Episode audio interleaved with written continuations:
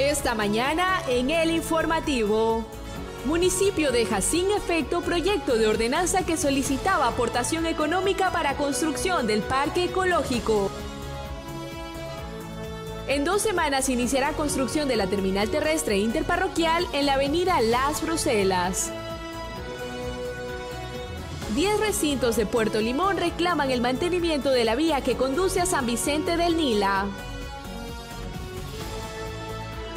Habitantes de la vía Julio Moreno Akepi realizan mantenimiento vial ante falta de atención del gobierno provincial. Clausuran dos locales comerciales por venta de pirotecnia sin permiso.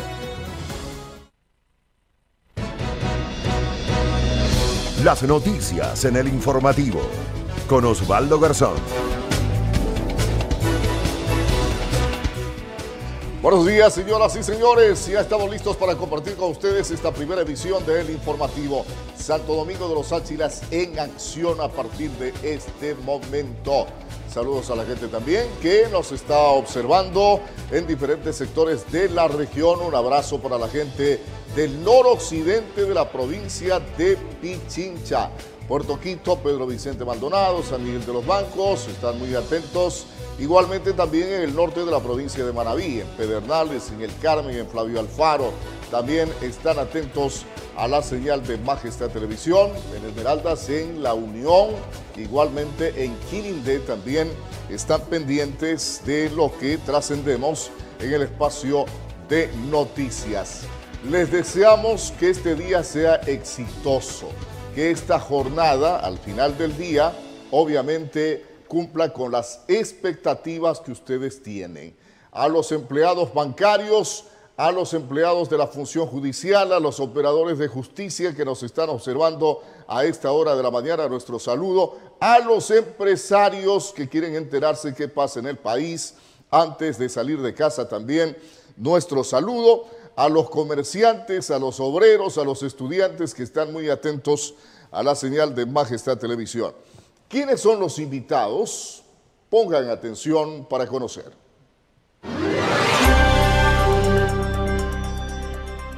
Víctor Hugo Torres, historiador, propuestas para fomentar el turismo en el centro histórico El Colono. Rodrigo Naranjo, presidente del Colegio de Ingenieros Civiles de Santo Domingo. Alternativas para la señalización en la ampliación de los bypasses de Santo Domingo. Paulina Mogrovejo, analista política. Rol de la mujer en las próximas elecciones ante cambios en el Código de la Democracia. Están planteados los temas, igualmente también he escogido los invitados para eh, poder conversar con ellos en el transcurso del segmento respectivo aquí en Majestad Televisión. Un saludo para la gente del exterior también que está siguiendo la señal de Majestad Televisión a través de las redes sociales. En las provincias nos están observando en redes. Bien, nos preparamos para entregarles las noticias en detalle.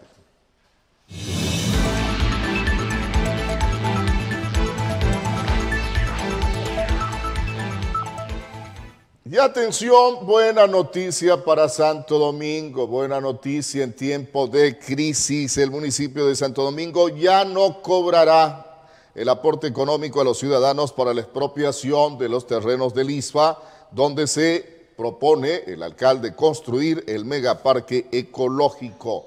La primera autoridad eh, municipal explicó de qué manera se realizará el financiamiento para la expropiación.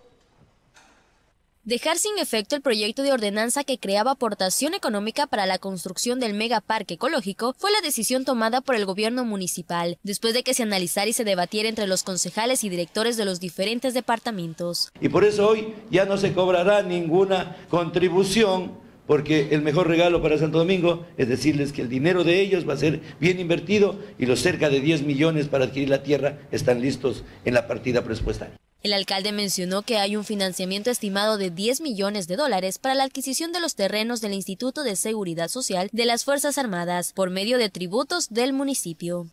Este momento está financiado casi 10 millones de dólares, que es el dinero del pueblo, que como administrador junto a mi consejo municipal hemos ya eh, ubicado el dinero y está listo para ser cancelado a las personas que se les va a adquirir este, este terreno. El municipio se acoge al artículo 569 del COTAD, que establece el objetivo de la contribución especial de mejoras es el beneficio real o proporcionado a las propiedades inmuebles por la construcción de cualquier obra pública, municipal o metropolitana. Efectivamente, eso es lo que establece la ley, como se hace todas las obras en los sectores, una, un adoquinado, un asfalto, como se hace, se cobra la mejora. Posterior a que se termine la construcción del parque, se cobrará pues lo que es las mejoras. Para el concejal Pedro Alcíbar, el proyecto de ordenanza no contaba con base legal para su ejecución. Esto debido a que efectivamente no existe la base legal suficiente como para justificar el cobro anticipado de una eh, contribución especial debido a que la ley es muy clara. La ley que dice, dice que después de que se entregue una obra o cuando se ponga al servicio de la ciudadanía, recién el municipio puede cobrar una contribución especial. Además fue enfático al referirse que el proyecto es importante, pero primero se debe enfocar en dotar a los ciudadanos con agua potable, alcantarillado, entre otras obras prioritarias. Nicole Albán, El Informativo. Ahí estaba eh, la nota. Eh, nos parece eh, Bien que hayan reflexionado en el GAL municipal, especialmente los señores concejales, para hacerle ver al señor alcalde de que no hay un sustento o no había un sustento legal para poder cobrar de manera adelantada una contribución de mejoras, es decir, antes de que se realice la mejora. Eso no lo permite la ley. Y por lo tanto, no era la vía más adecuada para el financiamiento de esta obra. Hay que evitar hacer anuncios antes de asesorarse adecuadamente en el plano técnico, en el plano económico, a efectos de evitar este tipo de situaciones. Había una gran preocupación por parte de la ciudadanía respecto de esa aportación de 100 dólares, cuando estamos en plena etapa de crisis a nivel del país, no solamente en la provincia. Está haciendo falta el dinero en los bolsillos de los ecuatorianos y consecuentemente también de los habitantes de acá de Santo Domingo. Y mal se podía pensar que esa era la vía más adecuada para el financiamiento de una obra. Vamos a continuar con eh, más noticias. Mucha atención. Después de inaugurado el centro histórico El Colono, luce desolado sin vigilantes de control y comercio. El gobierno municipal busca contratar una empresa que brinde seguridad en el lugar. Atención. El centro histórico de Santo Domingo luce renovado tras las obras de mejoramiento que hicieron en esta zona para convertirla en un atractivo turístico para la ciudad. Desde el barrio Saracay, Julio Menéndez menciona que los ciudadanos ocupan el lugar para otros fines y que es necesario que estén presentes guardias de seguridad para que se controle el buen uso de las instalaciones. Ah, mire que ahorita han cogido ese, parque prácticamente de 3 de la tarde a venir a fumar vicio. Eh, deben de meter policías municipales acá. Ayer nomás estuvimos viendo, me tocó llegar a hablar con unos niños, no dañar el ascensor.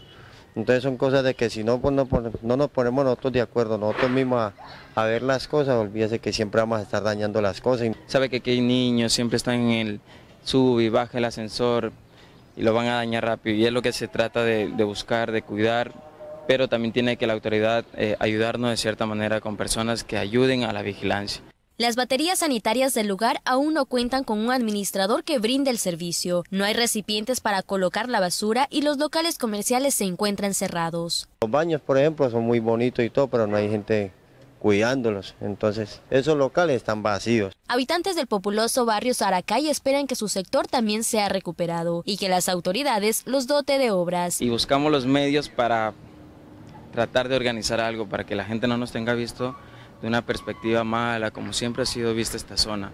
Entonces se trata de cambiar la imagen y estar de acuerdo a la, obra, a la mega obra que tenemos acá. Entonces, como puedes ver, las casas están pintadas. El alcalde del cantón informó que está en proceso la contratación de guardias de seguridad y que además el sitio contará con parqueadero. El tema de los tachos de basura, los baños y todo este tema del ascensor un poquito de paciencia, pero quiero que se haga cargo de todo, de la limpieza, de los tachos. Entonces todavía no tenemos eh, la persona o la empresa que va a, administrar, pero si no le damos facilidad del parqueadero, no le damos limpieza, no le damos mantenimiento, no le damos seguridad, yo tengo que preocuparme de eso. Las familias pueden recorrer las áreas del centro que fueron abiertas al público el sábado 30 de noviembre. Nicole Albán, El Informativo. Y aquí continuamos. En dos semanas, atención, en dos semanas se prevé que inicie la construcción de la terminal terrestre interparroquial en la avenida La Bruselas. Según lo informó el alcalde del cantón, operadoras de transporte, comerciantes y usuarios señalan que no han tenido suficiente socialización del proyecto, es decir, ellos, los interesados eh, directos, no conocen del proyecto. Atención al tema. El alcalde de Santo Domingo afirmó que la construcción de la terminal terrestre interparroquial en la avenida Las Bruselas empezará en aproximadamente dos semanas. Eh, comienza en dos semanas la construcción ya de los, hangares de, descanso de las personas, asfaltaremos los, eh, los, alrededores y eh, la empresa, no es la empresa, es la Unión de Transporte Interprovincial de Santo Domingo, la UCOTIPSA, es nuestro aliado estratégico que va a hacerse cargo de la administración de la mini terminal. Ellos van a invertir en las oficinas, en los locales, y ahí tienen locales para poderles arrendar a todos los ciudadanos que hacen comercio el caldo de gallina, pues compañero, donde está, tiene que ir también para allá. Por su parte, Camilo Zambrano, secretario de una operadora de transporte, señala que no han tenido la suficiente socialización del proyecto. Sin embargo, menciona que la idea puede ser perjudicial para los usuarios. La verdad, la verdad que todavía no tenemos conocimiento al 100% de qué, procedimiento irán a tomar con nosotros, porque hasta donde yo he escuchado son, han oído rumores de que nos van a reubicar en, tal avenida, pero no hemos tenido una socialización de, que se va, se va a dar en qué tiempo, o en qué circunstancias de, de, las cosas, o sea, y no, no tenemos una, una voz oficial de que digan van a ser reubicados. Nelson Yanalá viaja desde el recinto Upe Chico hasta Santo Domingo dos veces por semana. Esto le genera un gasto de un dólar con 50 centavos en pasajes. Señala que la reubicación le traerá más gastos. Eh, por lo que está estrecho, sí, pero como por parte de los que salimos nosotros del campo a hacer las compras, tal vez nos queda un poco más difícil porque tenemos que pagar taxi para llevar las compras. Pero desde aquí la empresa pública municipal de transporte desconoce en cuándo iniciará el proceso. Desde el Departamento de Comunicación se nos informó que el mismo se lo maneja directamente desde el municipio. Los comerciantes que laboran en este lugar esperan que la nueva plaza les ayude a mejorar sus ingresos. Claro que sí, pero al mismo tiempo yo no estaría casi de acuerdo porque por la movilización, póngase que, ¿qué le hace que nosotros estemos de acuerdo y, y la 3 de julio no veo que también va para allá? El espacio comprende 8 hectáreas y fue expropiado al Instituto de Seguridad Social de las Fuerzas Armadas del Ecuador en la administración de Verónica Zurita, quien desembolsó más de un millón de dólares de las arcas del municipio. En la nueva administración también se busca reubicar en este punto a los comerciantes de la peatonal 3 de julio. Nicole Albán, El Informativo. Hay que aclarar que quienes operan allí son eh, quienes pertenecen al transporte interparroquial, no interprovincial. Para eso está la terminal terrestre que, eh, con la que cuenta, la principal con que cuenta Santo Domingo. Bueno, sí nos parece eh, una buena iniciativa por parte del GAD municipal, construir el nuevo terminal interparroquial, es decir, en los terrenos cercanos a ISFA, que fueron expropiados al ISFA con la intención de construir el gran centro comercial de la 3 de julio.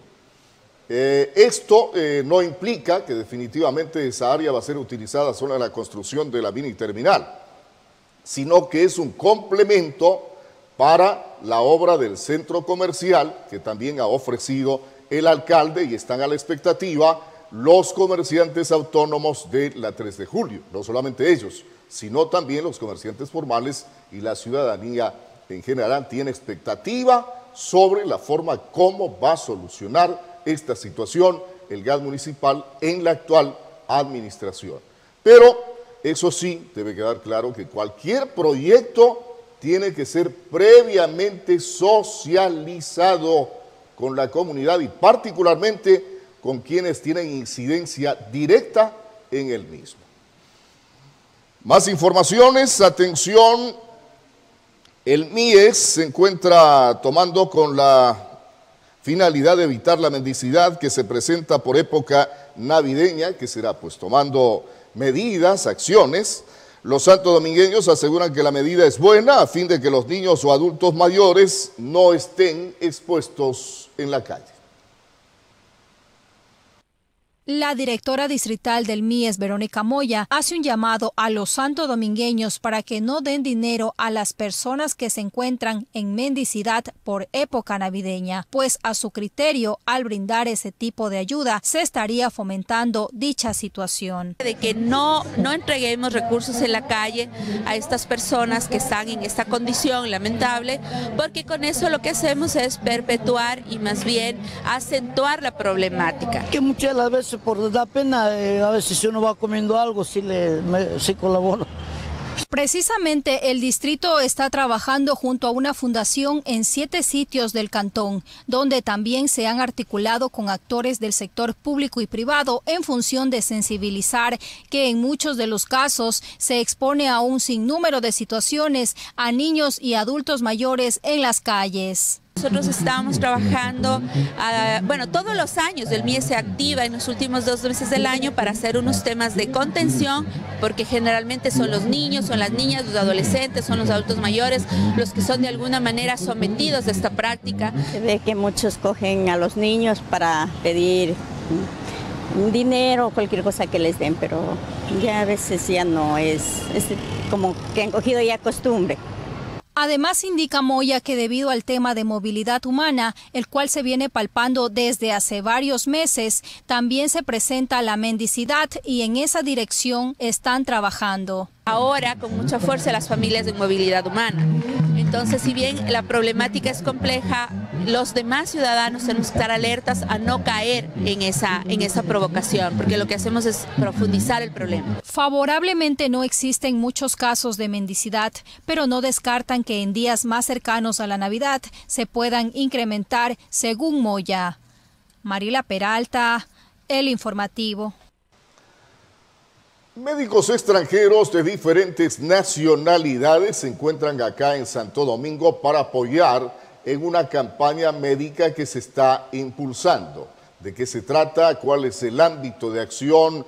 El grado de beneficio para la ciudadanía lo vamos a saber. Desde el 5 al 8 de diciembre iniciará una campaña médica en Santo Domingo con el propósito de tratar problemas de salud y prevenir enfermedades en los ciudadanos. Las brigadas de salud se instalarán en el Patronato Municipal de Inclusión Social, diagonal al Parque Lineal Manuel Ramos. Y con esto pues damos inicio a un a una a una nueva era de servicios que el patronato se ha propuesto, nuevos proyectos. Es importantísimo para evitar enfermedades que de pronto ya están en nuestro cuerpo y que a veces no lo sabemos. Entonces, con esta prevención, con este chequeo, podemos detectar a tiempo y dar una eh, oportunidad a nuestro cuerpo a, a estar sanos, ¿no? Esta campaña se llevará a cabo con cinco médicos especialistas de diferentes nacionalidades que realizarán un paquete de exámenes compuesto por ecografías, toma de presión cardíaca, medición de índice corporal y toma de presión arterial. Y vamos a estar realizando lo que son ecografías, eh, cuatro ecografías de lo que es el hígado, eh, la vesícula, los riñones, la próstata en el hombre, útero y ovario en la mujer se va a realizar el descarte de muchas enfermedades que actualmente eh, están atacando a nuestra población, empezando por la obesidad, que desencadena tantos problemas de salud como es problemas a nivel del corazón, tensión arterial. Diariamente se atenderá aproximadamente a 150 personas. Esta es la primera campaña de salud realizada por la administración municipal actual, que tiene el propósito de dar a conocer nuevos servicios para los santo domingueños sin importar la edad. Y ofrecemos también tratamiento para tan enfermedades como artrosis, artritis, hernia discal, eh, tendinitis, bursitis y mucho más. El papel dentro de la brigada eh, va a ser la desintometría ósea, que es para ver cómo se encuentra el calcio en los huesos, para descartar osteopenia, osteoporosis y una adecuada derivación con los médicos aquí especialistas. Entonces hemos invitado a la ciudadanía a que hagan la reservación previa Ya tenemos alrededor de, ¿cuántas personas? 300 personas ya inscritas con su cita previa. El diagnóstico tendrá un costo de 15 dólares y los ciudadanos podrán inscribirse en el Patronato Municipal de Inclusión Social hasta el 5 de diciembre. Cintia Silva, El Informativo.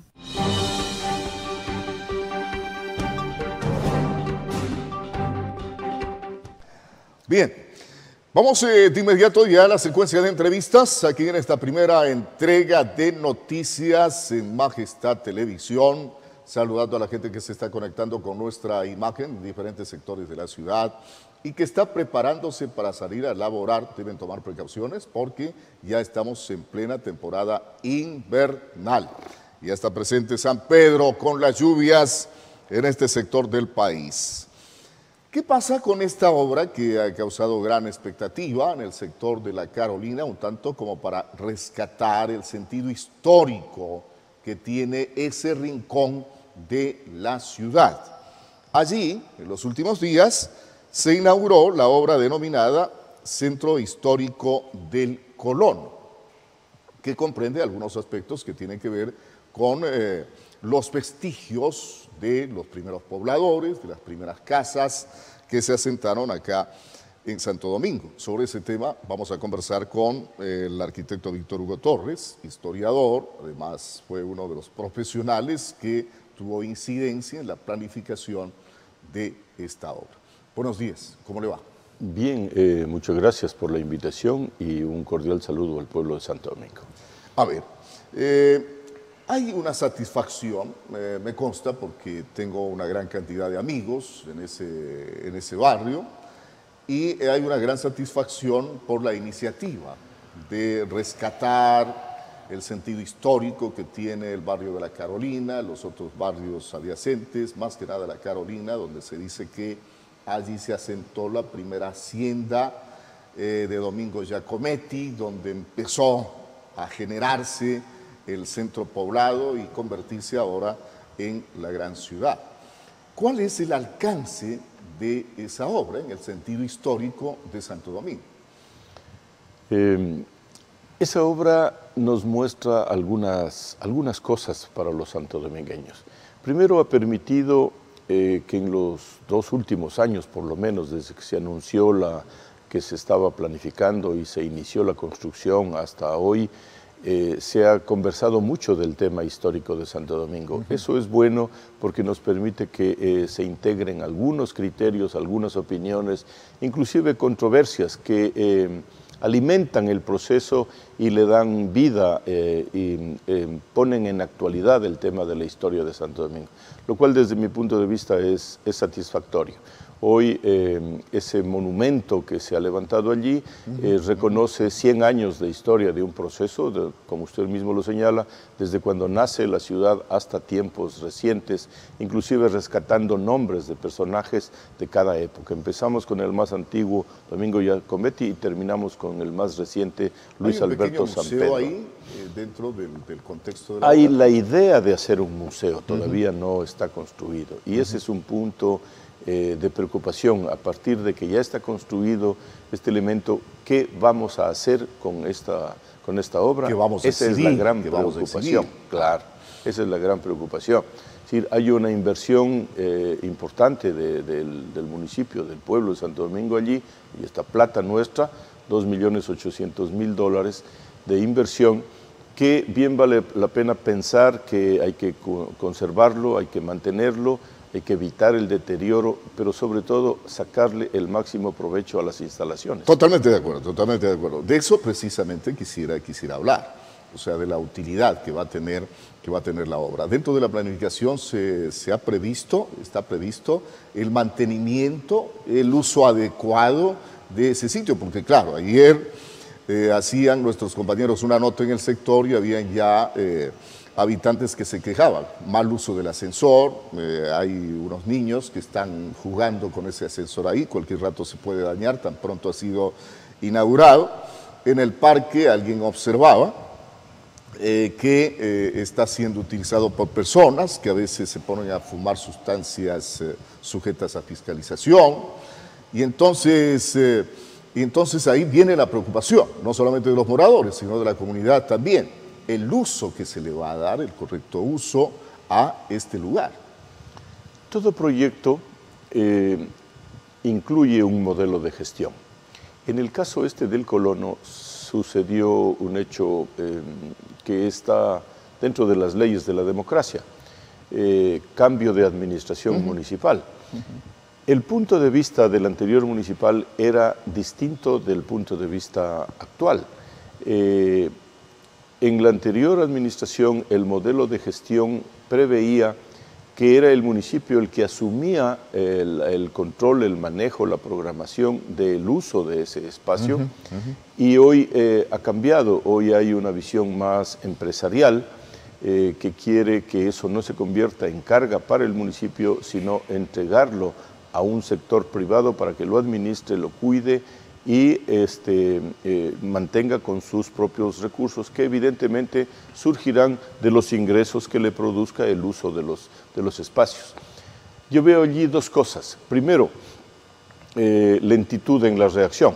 Nosotros sabíamos que tal fecha teníamos que recibir esa, es decir, el constructor debía entregarle al municipio y se podría asumir que si yo sé que voy a empezar a recibir esto desde tal fecha, al día siguiente debió estar listo el nuevo modelo de gestión. Y es decir, firmar ese convenio o ese contrato con las personas responsables del mantenimiento. Implementar mi idea. Si yo creo que esto debe ser así, eh, eh, debería ser. Y, vemos que no es así, se produce un vacío. ¿De qué tiempo va a ser ese vacío? Eso estaría por, preguntarse. Mientras tanto, va ganando terreno en poquísimo tiempo lo que eh, muchísima gente teme. Es decir, que eh, eso sea refugio de, maleantes eh, y retornemos al ambiente anterior antes de la intervención. Usted recordará, eso no era precisamente un sitio muy este, presentable para la ciudad. Eh, hoy que hemos invertido tanto, hay un riesgo de que eh, regresemos a ese punto. Ahora, claro, eh, hay una gran cantidad de profesionales, por ejemplo, en el departamento jurídico se me ocurre que el eh, señor alcalde o el funcionario directo, el jefe de ellos, debe encargar ya un equipo de estos profesionales para que vaya preparando un convenio con una persona jurídica. Me parece que existe un comité pro mejoras allí o un club jurídico que obviamente podría hacerse cargo de ese tipo de de responsabilidad, porque hay que tener cuidado también en eso. Alguien va a decir, no, para mantener necesitamos que se cobren las entradas, por ejemplo, al parque, o que se cobre las entradas a otro de los espacios que tiene esa obra que recientemente inauguró el municipio. Pero hay que hacerlo de manera simbólica, pues tampoco podemos eh, en ese sentido exagerar, porque lo otro sería ya eh, no permitir el acceso libre a las personas hacia ese sitio de una obra que fue construida con dineros del pueblo. Efectivamente, ese es un punto neurálgico, el enfoque que le hagamos al, uso de esto, lo que actualmente se denomina modelo de gestión y hay una distancia inmensa entre que sea un servicio público, un equipamiento comunitario, ¿cierto? o que sea un centro, eh, eh decir, de negocio. El, enfoque inicial del proyecto parte de lo que eh, se define como recuperación eh, patrimonial eh, por parte del Ministerio de Cultura. Y no es solamente la construcción del edificio, es tomar en cuenta a los vecinos, a los usuarios, para que cambien su, su situación socioeconómica. Es decir, generar oportunidades de trabajo para los eh, vecinos, para quienes han sido de alguna manera eh, eh, quienes han soportado la situación anterior y que les beneficie el, cambio. Si estamos hablando de historia, quienes vivieron allí son protagonistas de la historia y no sería como muy adecuado la otra visión, la empresarial, la que lleguen las grandes empresas, se posesionen allí y a, espaldas de ellos empiecen a hacer Totalmente de acuerdo. un negocio. Totalmente de acuerdo. Y otro elemento que no podemos descuidar, al menos en ese sector de la ciudad, es el tema relacionado con la seguridad. La seguridad, precisamente para que funcione de manera adecuada ese centro turístico. ¿Es verdad que dentro del eh, proyecto original esta simplemente es una primera fase? Sí. Yo quisiera precisar un detalle no sé si es un, tecnicismo, pero precisamente, precisamente no es un centro turístico. ¿no es cierto?, que tiene otras características. Esto tiene un grado de dificultad mayor. Esto es un rescate patrimonial y es un equipamiento comunitario con orientación cultural, de manera que el uso que se le dé a ese espacio tiene que tener relación directa con la cultura, con la historia y con el patrimonio. Entonces, ¿qué quiero decir? Que eh, la, la, línea de trabajo debería estar orientada a eso. Eh, por ejemplo, usted mencionaba el hecho de que existe una, una organización social allí que inclusive es la única que se ha mantenido en Santo Domingo durante tanto tiempo, uh -huh. eh, la que representa los barrios Caflosán.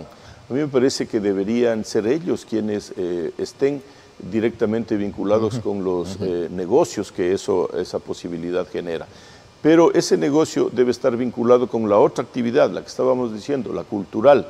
Es decir, allí deberían haber exposiciones de todo tipo, permanentes, eh, muestras de cultura a nivel de teatro, a nivel de poesía, a nivel de cine, a nivel de todo esto, eh, pero permanentes, eh, muestras de, música, una, una, cosa viva, pero, pero, pero todo el tiempo, es decir, no solo eventos que puedan hacerse tipo feria, exposición cada seis meses, cada tres meses, sino eh, que se convierta en un punto de referencia de la cultura, de manera que usted no necesite ver qué programa hay este fin de semana, sino que si usted decide con su familia eh, ir un fin de semana, seguro que va a encontrar algo de esa línea de actividad. Eso implica convenios con el Distrito de Educación, convenios con la Casa de la Cultura, convenios con, con grupos de teatro, convenios, es decir, darle vida a eso, pero fundamentalmente orientado al tema eh, cultural. Totalmente de acuerdo. A ver, cuando yo decía centro turístico, más que nada es por la expectativa que esto puede eh, eh,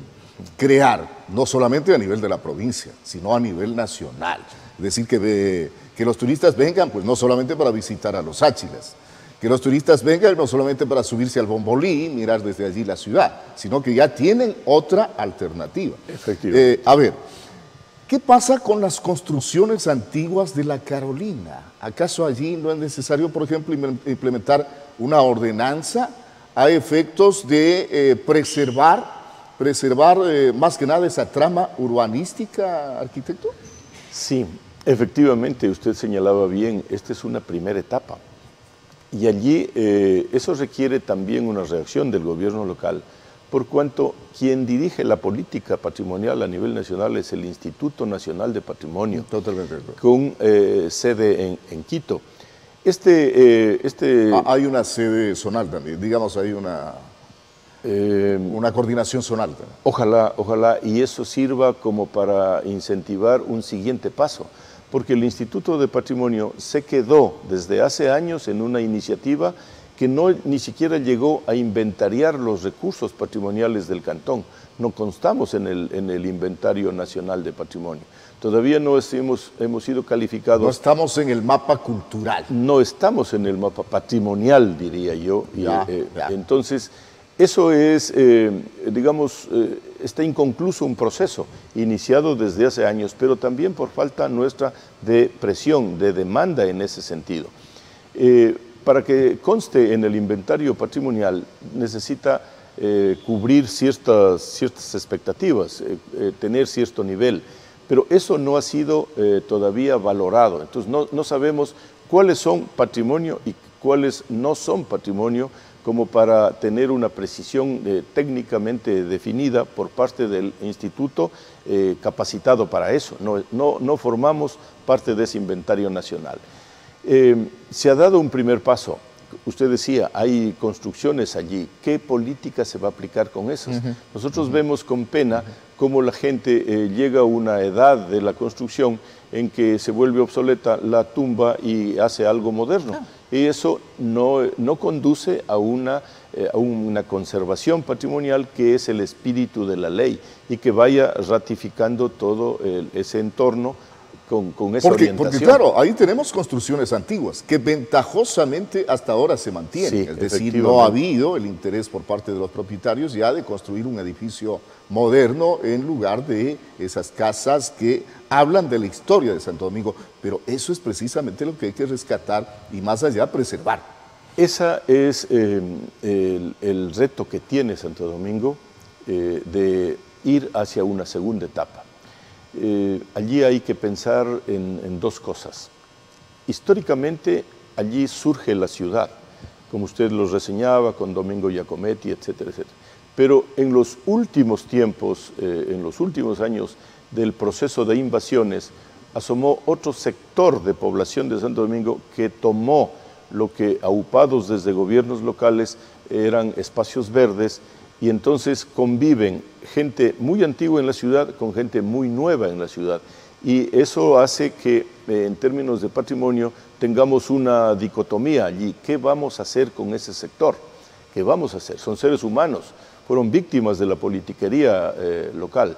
Em, los integramos al, al proyecto de alguna manera bastante difícil, eh, pedimos un sacrificio dándoles el tratamiento adecuado, evidentemente, reubicándolos racionalmente en nuestro sector, preocupados de su, de su trabajo, de la continuidad de su vida eh, socioeconómica, y rescatamos ese espacio para la ciudad en lo que sería una, gran plaza que complemente lo que estamos haciendo ahora. Eh, ¿Qué visión tenemos respecto a eso? Ese es también un siguiente desafío para la ciudad. Totalmente de acuerdo, totalmente de acuerdo. Y no olvidemos que en eso hay una tarea pendiente por parte de las administraciones municipales, eh, eh, tomando en cuenta inclusive el actual, en el sentido de reubicar, porque ya existe obviamente un estudio de carácter técnico, cuántas familias están en situación de riesgo y hay una gran cantidad en el sector al que usted hace referencia, pero que ya eh, corresponde al gas municipal cumplir con esa reubicación a esas, a esas familias. Eh, arquitecto, ¿qué más, ¿qué más podemos hablar acerca de las bondades de este proyecto? Bueno, como decíamos, em, esto tiene la posibilidad de convertirse en un referente cultural. Me parece que allí eh, hay mucho trabajo, especialmente para la, Dirección de Desarrollo Económico que tiene el municipio, eh, acercarse a trabajar directamente con la comunidad de, ese sector, con los vecinos del sector, con las organizaciones que los representan y ver la posibilidad de insertarnos al, insertarlos en la vida diaria del proyecto. Eh, mucho dinamismo para que, por ejemplo, eh, vayamos hacia un museo eh, y se convierte en eso, en lo que usted señala, en un sitio de referencia, que yo pueda ir a entender la historia, aprender y a contar con vestigios. ¿Quieren conocer Santo Domingo? Vayan a ese lugar. Ese es el reto. Ah.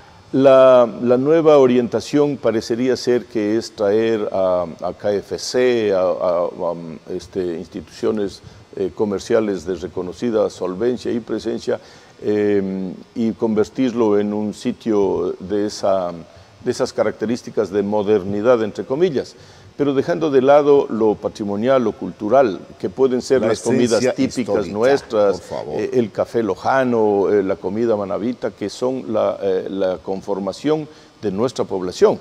Entonces hay el choque de dos puntos de vista, de dos visiones, y la ciudadanía va a estar a la expectativa de ver cuál corriente de pensamiento se, se impone, ¿no?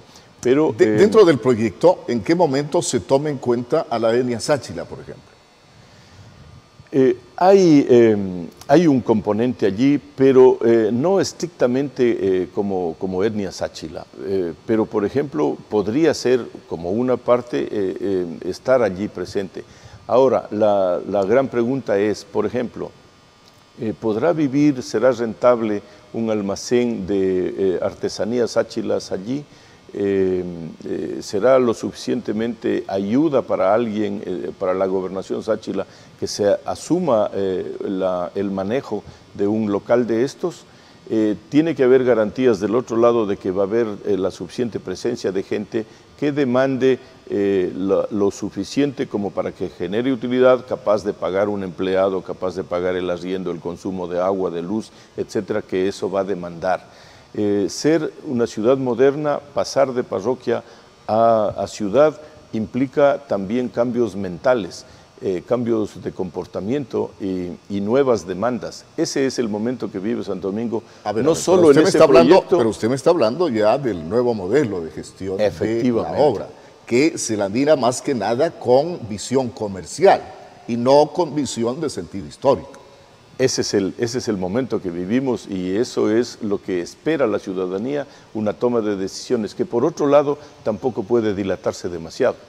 Eh, como vemos, el tiempo eh, es riesgoso en ese tipo de, de obras. Eh, si dejamos ganar la corriente adversa, luego va a ser una lucha por retomar.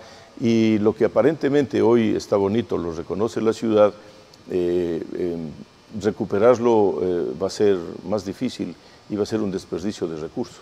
Bien, gracias por estar acá con nosotros, arquitecto Víctor Hugo Torres, historiador, conversándonos acerca del eh, Centro Histórico del Colono, que recientemente fue inaugurado por la actual administración eh, municipal. El alcance de esta obra y los beneficios que va a tener para Santo Domingo, especialmente en lo relacionado al aspecto patrimonial e histórico. Gracias por estar acá con nosotros. Vamos a una breve pausa. Volvemos.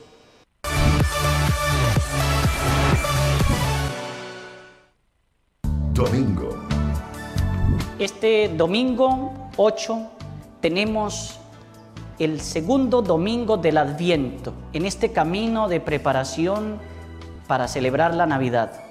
Les invito para que nos sintonicen por Majestad Televisión este domingo a las 8 de la mañana estaremos celebrando la Santa Misa. Escucharemos al profeta Isaías, escucharemos Pablo a los romanos y también el Evangelio de Mateo, una figura muy importante, la figura de Juan el Bautista. Así que dense cita, prográmense, coordinen en sus tiempos para vernos este domingo a las 8 de la mañana por Majestad Televisión. Les espero. Domingo, 8 horas, por Majestad Televisión. Siempre soñaste tener tu propio vehículo. Esta es tu oportunidad. El gran sorteo familiar te lo hace posible. ¿Qué debes hacer? Fácil. ¿Quieres este fabuloso Kia Picanto? Solo debes comprar nuestra cartilla navideña. Y eso no es todo, porque además podrás participar junto a nosotros en vivo para que te lleves una moto semanal con tu misma cartilla. Familia, no esperes más, cómprala ya.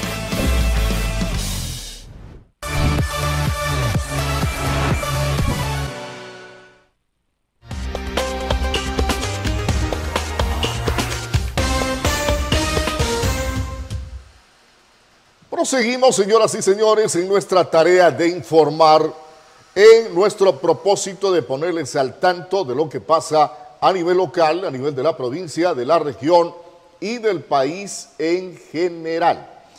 Eh, vamos con la siguiente información. Hay reformas que se están haciendo al Código de la Democracia por parte de la Asamblea Nacional, que es el organismo competente para este tipo de trabajo. Sobre el alcance de estas reformas, que por cierto ya serán puestas en práctica una vez que pase todo el procedimiento de ley, puestas en práctica en las próximas elecciones. Sobre estas reformas, ¿qué opinan los personajes vinculados al quehacer político acá en la provincia? Les tenemos la nota. 113 asambleístas votaron a favor del proyecto de reformas en el Código de la Democracia. Posterior a esto, diferentes políticos han manifestado su postura frente a estos ajustes al reglamento. Uno de los cambios aprobados es el uso del método Webster para las próximas elecciones, donde Giovanni Benítez, exprefecto de Santo Domingo de los Áchilas, ha manifestado que esta reforma traerá una diversidad de ideologías en los parlamentos, impidiendo que proyectos se consoliden y habrá más número de asambleístas de más organizaciones políticas. Si ahora a veces no nos ponemos de acuerdo por algo, yo creo que más adelante probablemente sea más complicado ponernos de acuerdo y eso puede perjudicar a la ciudadanía. Sin embargo, el ex candidato alcalde de Santo Domingo, Vicente Álvarez, ha presentado una postura diferente, ya que manifiesta que la posibilidad de que diferentes partidos políticos se encuentren dentro de un solo parlamento permitirá la democracia. Es que es la democracia. Si no tenemos la dictadura del voto, quien mayor número de asambleístas tiene, o sea, la mayoría, decide lo que a ellos le conviene. No hay confrontación, no hay equilibrio, no hay debate. Con respecto a la reforma que exige que para 2025 las listas sean encabezadas por un 50% de mujeres, Benítez manifiesta que este cambio llamará al género femenino a participar activamente en la política, pero también se cuestiona la disposición plena de una mujer en este ámbito. Una mujer es madre, una mujer es esposa, una mujer tiene que dedicarse a actividades que, entre comillas, eh, no les da todas las facilidades si quisieran estar en la política a tiempo completo. No creo que por obligación tenga que darse a una mujer. Se gana en la vida o se pierde en la vida. Y si estamos hablando de que tenemos igualdad de responsabilidades, también tendremos que decirles que existen igualdad de representación en el momento que es por elección popular. No se puede forzar a un grupo a votar por alguien que no lo quiera hacer. El liderazgo político se gana con trayectoria, así lo afirma Leonardo López, exalcalde de Santo Domingo, quien explica que no se encuentra de acuerdo con la reforma que exige que para 2025 las listas también deberán tener un 25% de jóvenes. En la política hay que irse ganando por peldaño a peldaño y el peldaño, el primero, el segundo peldaño generalmente no lo han ganado los jóvenes, no lo tienen preparado, no se ha esforzado. En total se reformaron aproximadamente 160 artículos del Código de la Democracia. Entre otros cambios será obligatoria la inscripción del responsable económico, quien administrará los recursos de la campaña. Sin embargo, diplomáticos cuestionan si este proyecto busca crear elecciones más justas o solo favorecen intereses de determinados partidos políticos. Cintia Silva, El Informativo.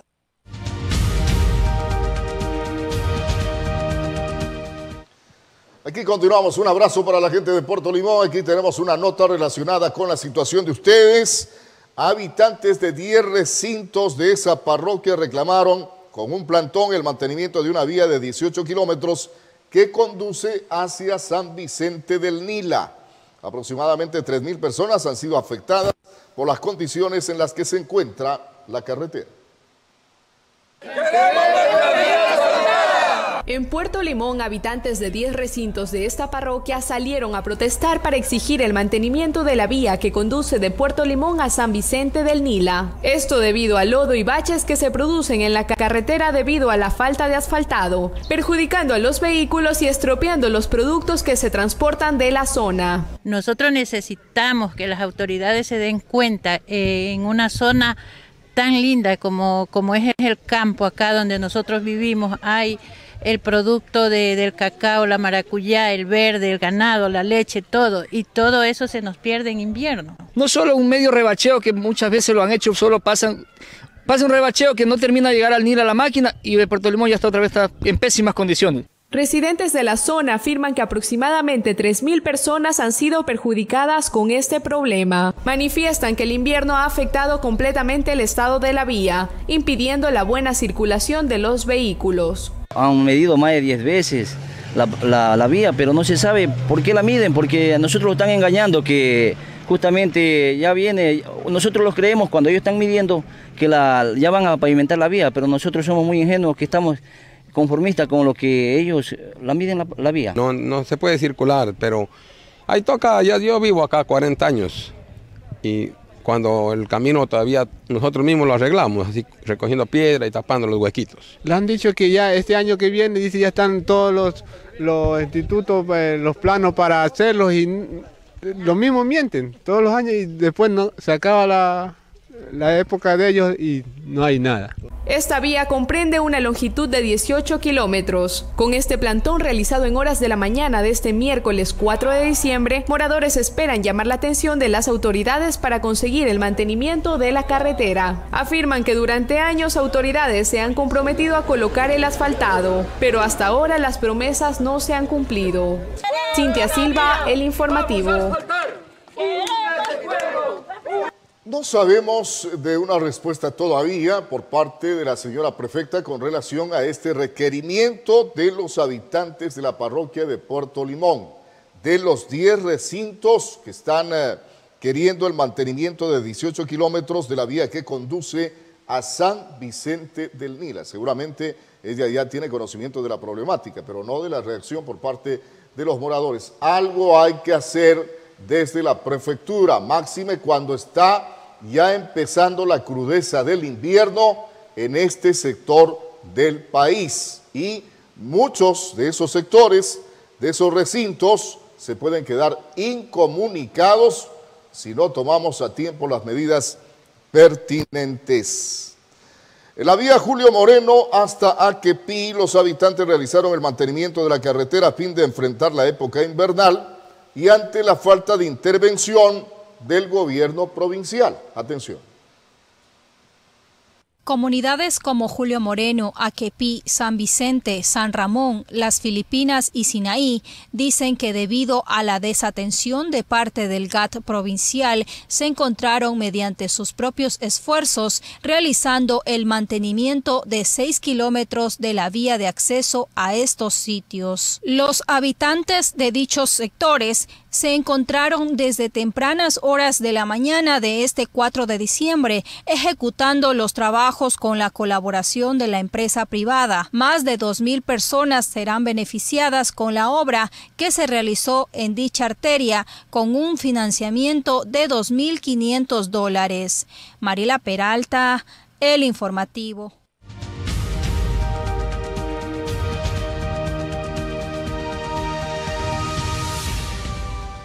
Bueno, eh, antes de la siguiente nota, que nos parece preocupante, los moradores por sus propios medios, allí tapando baches de la vía, esto en la vía Julio Moreno Aquepí. Hay serios inconvenientes en ese lugar. No es lo mismo, señores, ponerse a tapar baches con una pala que hacerlo con maquinaria pesada, que es la que tiene el Consejo provincial. Pero ante la falta de atención, los usuarios de la vía, eh, que son agricultores de la zona, son quienes por sus propios medios y a través de una minga han empezado a tratar de hacer a su manera el mantenimiento de la carretera.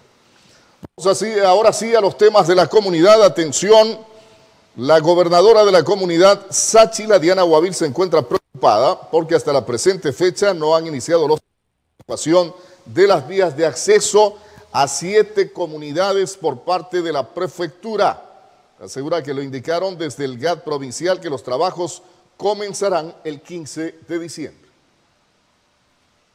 La época invernal está a las puertas y no han iniciado los trabajos de adecuación de las vías de acceso a las siete comunidades sáchilas, asegura la gobernadora Diana Guavil, quien se encuentra preocupada por la falta de atención de la prefectura con respecto al tema. Eh, la verdad, he tenido la presión de los, de los presidentes de los cabildos comunales de cada una de las comunidades. Lamentablemente, como les dije, nosotros como Nacionalidad Sáchila hemos eh, pacientemente esperado tanto el 2018, hemos esperado el 2019 y lamentablemente hasta ahora, hasta la actualidad, no nos han atendido de acuerdo a lo que es el requerimiento. Para Aguavil, el panorama es desalentador, pues indica que desde el GAT provincial le indicaron que los trabajos iniciarán este 15 de diciembre y al extenderse dichas labores hasta enero podrían ser tomadas en cuenta dentro del presupuesto año 2020, lo cual a su criterio no debería ser en esa manera. Eh, supuestamente, ¿no es cierto?, la prefectura en una de las reuniones de, la, de, las asambleas territoriales se había conversado de que para la nacionalidad Sáchila se iba a contratar un equipo camionero, ¿ya? pero en este caso, en el momento del contrato del equipo camionero, se iba a atender todo el mes de diciembre, pero lamentablemente ya nos dieron a conocer que esta atención se lo va a hacer desde el 15 de diciembre. Mientras tanto, Aguavil indica que la atención debe ser de manera permanente y no solo en época invernal. Realmente sí nos preocupa y en cierta parte sí nos molesta, porque se supone que la GAT provincial tiene la insignia de la nacionalidad sáchila, pero la pregunta es, ¿dónde estamos quedando la nacionalidad sáchila, sinceramente? En ese aspecto yo creo que sí tienen que saber concientizar. No es, eh, en este caso no lo estoy diciendo eh, de manera eh, para confrontar. Hasta el cierre de esta edición, intentamos obtener la versión de la Dirección de Obras Públicas de la Prefectura, pero nos indicaron que por cuestiones de agenda no nos podían atender. Aquí continuamos, señoras y señores. Cooperativa Libertad 30 de julio, más específico, sector número 5. Allí hay serios problemas, según manifiestan los moradores, serios problemas de inseguridad y además falta de mantenimiento de las calles. Les tenemos la nota.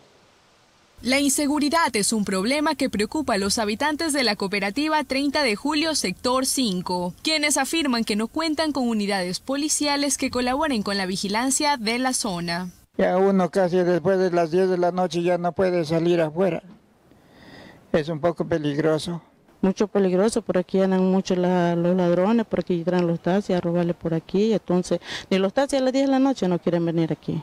Zenón Regalado, habitante de la cooperativa, afirma que en días anteriores sujetos desconocidos dispararon tres tiros a su casa y aunque llamó a la policía para solicitar ayuda, nadie acudió a su emergencia. Me rompieron la mesa, me rompieron la, luna de la ventana. Sí, llamé a la policía y justamente ellos dijeron ya venimos, nunca más llegaron. Mariana Intriago también manifiesta que en esta zona personas en estado de ebriedad o antisociales dejan botellas rotas, convirtiéndose esta situación en un peligro para los niños que en ocasiones caminan descalzos por las calles sin asfaltado.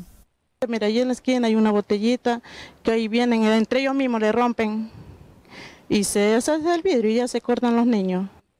Moradores de la cooperativa 30 de julio piden atención a las autoridades, que unidades policiales brinden seguridad al sector para mejorar la calidad de vida de los ciudadanos.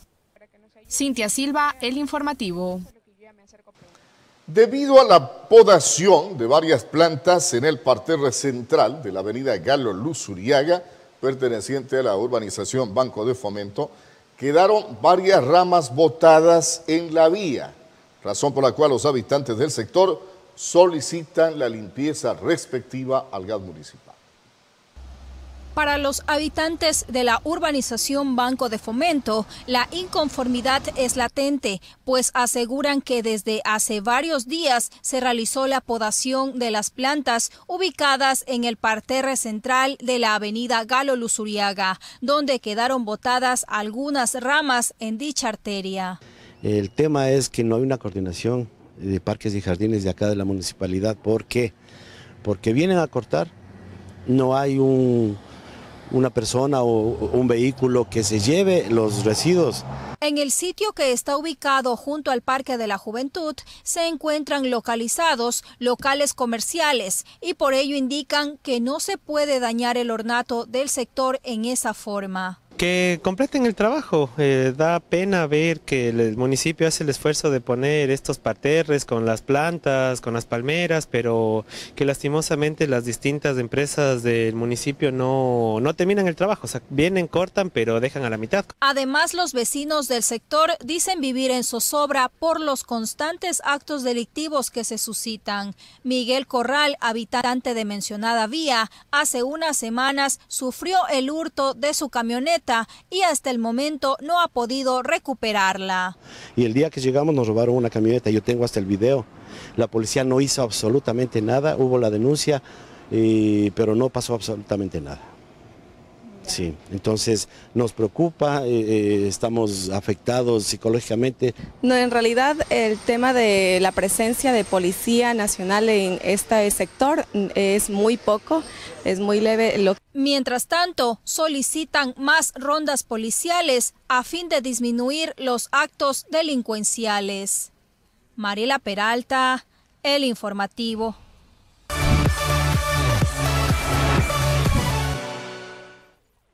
La comunidad tiene su espacio. Envíe sus denuncias a WhatsApp 0999-616-054. Comunidad al desnudo, más cerca de usted. Por Majestad Televisión. Importante empresa de comunicación, requiere contratar los servicios de camarógrafos con experiencia en software para edición de audio y video, manejo de cámaras, grabación en campo, producción televisiva y postproducción. Experiencia mínima un año. Buen desempeño y dominio en el área. Mínimo bachiller. Sexo indistinto. Disponibilidad de tiempo. Licencia de conducir tipo B. Interesados, enviar su currículum vía correo electrónico jennysac.gmail.com La revista estelar de la región presenta esta semana disfrute de una velada llena de arte en compañía del Ballet Nacional del Ecuador con la obra La Bella Durmiente. Además, conozca la primera y única motocicleta construida con bambú, un trabajo de un experimentado artesano de esta zona. Te veo con imágenes, sorprendentes, y a nuestro, estilo. Acompáñenos en la quinta válida regional de Rally Cross. Te miércoles 20 horas con su reprise domingos 9 de la mañana y 8 de la noche. Solo por Majestad Televisión.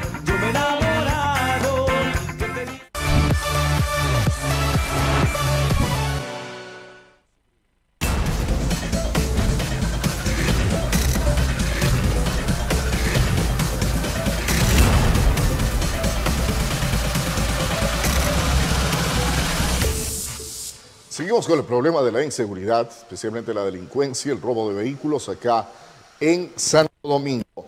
Tres vehículos reportados como robados y otros por verificar fueron recuperados por la policía en un lote de terreno de la cooperativa de vivienda Los Unificados. Una persona fue detenida para investigaciones.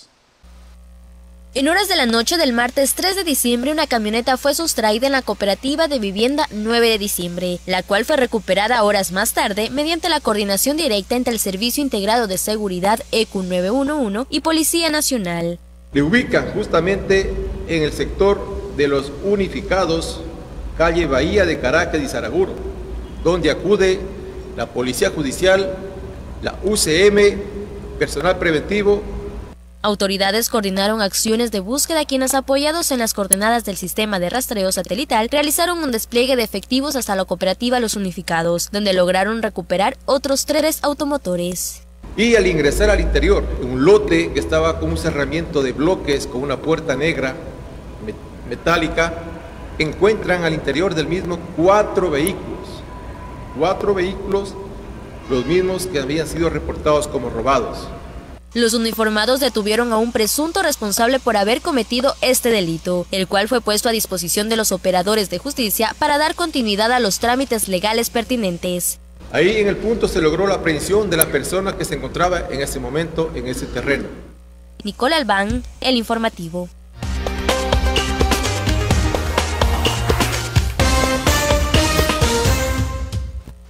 Continuamos con las noticias de Santo Domingo. Atención, Intendencia de Policía clausuró dos locales comerciales por no contar con permisos para la venta de pirotecnia. Se vuelve a repetir la historia. Autoridades intensificarán los operativos durante este mes de diciembre. Varios establecimientos de la peatonal 3 de julio y centros de abastos fueron inspeccionados por efectivos policiales, policía municipal e intendencia de policía para evitar venta de pirotecnia ilegal. Dos establecimientos fueron clausurados. El, mismo que eh, este momento, según ustedes pueden eh, dar cuenta, se encuentra ya eh, debidamente en las oficinas de la, de la policía con la finalidad de pasar a la cadena de custodia y tramitar la respectiva destrucción de este, este, material. Como resultado de estos operativos, las autoridades encontraron gran cantidad de pirotecnia que era comercializada sin contar con las respectivas facturas de adquisición lícita del importador, razón por la cual se procedió al decomiso. Encontraron 35 fósforos, eh, 3 misiles, 7 minovoladores, 14 mariposas, 5 silbadores, 3 rosas, 3.000 unidades de diablillos, 60 eh, granadinas, 100 pilicacker, 400 triángulos rojos, 10 vaquero, 20 eh, mini bomba y 30 huevos pájaros. Autoridades mencionaron que este operativo también tuvo la finalidad de socializar y sensibilizar a los comerciantes y ciudadanía sobre el expendio ilegal de pirotecnia y que de conocer algún lugar clandestino se ponga la debida denuncia al Sistema Integrado de Seguridad ECU 911. Nicola Albán, El Informativo.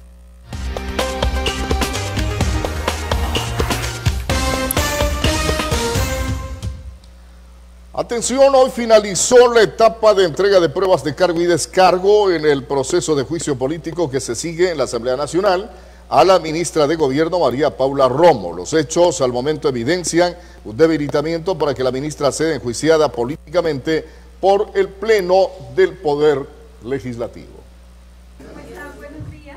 El juicio político en contra de la ministra de Gobierno María Paula Romo por presunto incumplimiento de funciones podría desvanecerse en la Comisión de Fiscalización, toda vez que los tres asambleístas interpelantes no hayan presentado pruebas de cargos contundentes durante el proceso. Lastimosamente, muchísimas de las comparecencias que fueron solicitadas no acudieron a la comisión y creo que ese desinterés o esa falta de, en este caso, de consolidación de pruebas durante el proceso podría tener un resultado diferente al que inicialmente muchos legisladores tenían pensado. La ministra de Gobierno acudió el lunes a la comisión a defenderse, acompañada de altas autoridades de Estado. Durante su comparecencia, la única asambleísta interpelante presente fue la legisladora correísta Amapola Naranjo. Roberto Gómez de Creo estuvo ausente, al igual que el independiente Lourdes Cuesta, que se retiró minutos antes del ingreso de la ministra al salón. Bastante flojo la, la, participación de los asambleístas de interpelantes. Bastante flojo en las pruebas de cargo que tuvieron. Bastante flojo en el hecho de decir convoco a ciertas personas, ciertos funcionarios, ciertas organizaciones y lo que hacen es enviar cartas de excusa diciendo que no pueden asistir. Las pruebas solicitadas de cargo en contra de la ministra al final terminarán favoreciéndola, sostuvo la presidenta de la Comisión de Fiscalización. A esta mesa legislativa acudieron solamente 7 de más de 17 comparecencias solicitadas por los interpelantes. Dos de ellas no tenían relación con las causales del juicio político. Dentro del proceso parece que a los interpelantes eh, les faltó contundencia en la presentación de pruebas, eso sí podría yo decir, eh, en, en cuanto a que esas pruebas, algunas no correspondían al proceso, no tenían nada que ver con los temas que se denunciaban. El lunes 9 es el plazo máximo para que la comisión apruebe un informe donde se conocerá si es llamada o no a juicio político la ministra Romo, aunque podría extenderse por cinco días más el proceso. De así requerirlo, los miembros de esta mesa legislativa. Y atención, Ecuador buscará fomentar la educación dual desde el bachillerato hasta la educación superior. Así lo ha planificado el gobierno nacional como parte de los resultados del diálogo nacional en materia educativa. Que los estudiantes de carreras técnicas de bachiller o institutos tecnológicos puedan ejercer su profesión a la par que estudian es a lo que apuesta el gobierno nacional para disminuir los índices de desempleo. Así se ratificó este miércoles con la firma del Pacto por la Formación Dual y el lanzamiento del Plan Nacional de Educación e Formación Técnica Profesional. Que transformar un poco esta percepción social de que solo la universidad es válida y de esa universidad algunas carreras de la universidad. El Ecuador la educación dual ha tenido éxito, lo que pasa es que a pequeña escala. Hoy lo que queremos es exponencializarlo, darle, darle fuerza, impulsarlo. La iniciativa del gobierno de origen alemana involucra al sector privado con el afán de que el país tenga un crecimiento sustentable. Según las cifras del Ministerio de Educación, en la actualidad existen 200.000 estudiantes en bachillerato técnico, con quienes se buscará implementar el sistema dual. Que le permite a un joven empezar en una, en una carrera técnica dual y darse cuenta de lo que la carrera implica y darse cuenta de lo que va a ser su futuro profesional. Los estudiantes inician prácticas preprofesionales desde el primer día de estudios y con carreras medias de dos años y medio pueden llegar a cumplir con lo que primero piden las empresas cuando buscan personal, que es la experiencia. La formación dual registra a la fecha cerca de 600 estudiantes en todo el país en siete unidades educativas, con 150 empresas participantes. Pero el pacto incluye también fomentar la educación de carreras técnicas en el sector agrícola. El segundo mandatario, Otto Sonnel-Hosner, sostuvo que desde el gobierno se apunta a la eliminación de la pobreza rural. Y para eso es esta educación, este bachillerato técnico agropecuario, para que los jóvenes estén sintonizados con el nuevo destino el nuevo destino de, la, la producción agrícola, que es el destino de la sostenibilidad agrícola. Hacia allá tenemos que apuntar, diferenciarnos, diferenciar nuestros productos por ese sello, ese sello verde de responsabilidad ambiental que tanto necesitamos para poder ser competitivos. Y como parte de los logros alcanzados del Acuerdo Nacional, el gobierno aspira en el 2020 lanzar la educación virtual pública en el país.